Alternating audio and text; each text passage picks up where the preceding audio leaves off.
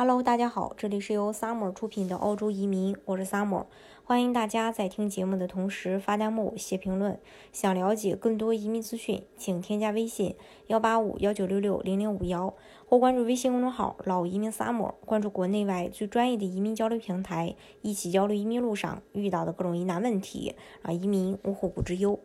嗯，提到澳洲的话，不得不说这个技术移民。当然，技术移民的话，它对申请人的工作经验是有要求的。每个州对于呃工作经验也会有一个不一样的呃这个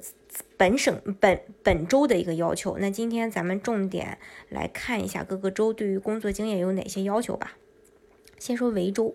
维州幺九幺九零根据申请人的条件背景不同，可以分为三种类别：普通类别、澳洲境内毕业生类别和博士类别。后面两个类别对工作经验没有要求。普通类别每个职位都有其自己的工作经验，呃，工作经验年限要求，两到五年不等。具体呢，你可以去看官网幺九零州担保职业清单。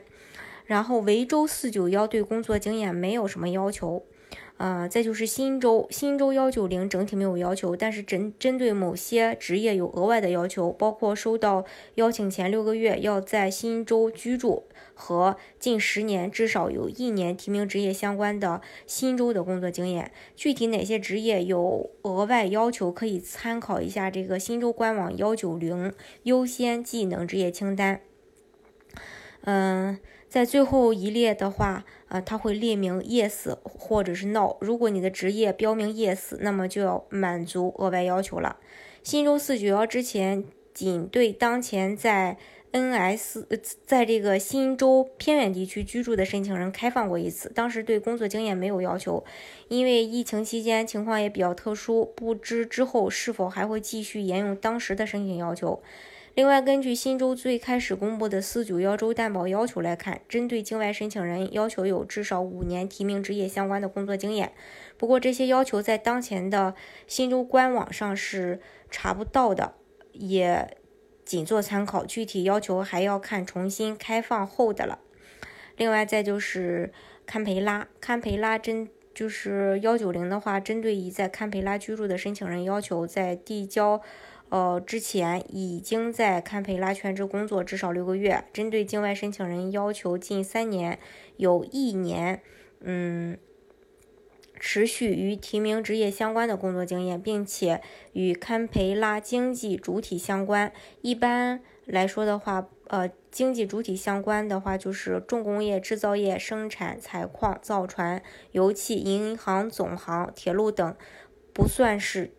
呃，这个。呃，堪培拉主体经济相关的。另外，堪培拉四九幺针对已在堪培拉居住的申请人，要求在递交之前，呃，已经在堪培拉工作至少三个月。针对境外申请人，要求近三年有一年持续与提名职业相关的工作经验，并且堪培拉经济主体相关。嗯，也是刚才提到的那些不算是堪培拉呃主体经济相关的。还有南澳，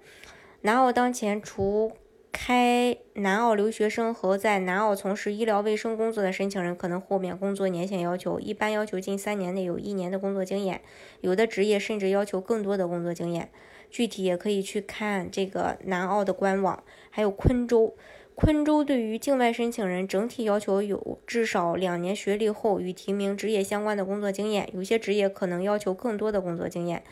也可以去参考他的职业清单。昆州对于当前在昆州全职工作的申请人，如果申请人要求，呃，如果申请幺九零要求近六个月以及将来的十二个月在昆州从事提名职业相关的工作，后者可以提供一年的全职 job offer。如果申请人如果申请四九幺要求近三个月以及将来的十二个月在昆州偏远地区从事提名职业相关的工作。昆州对于昆州硕士毕业生要求申请的时候已经从事提名职业相关的工作，并且需要提供一年的昆州的全职 job offer。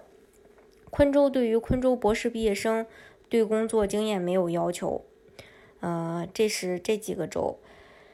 呃，大家如果想具体了解的话呢，也欢迎大家加我的微信幺八五幺九六六零零五幺，或关注微信公众号“老移民 summer”，关注国内外最专业的移民交流平台，一起交流移民路上遇到的各种疑难问题，让移民无后顾之忧。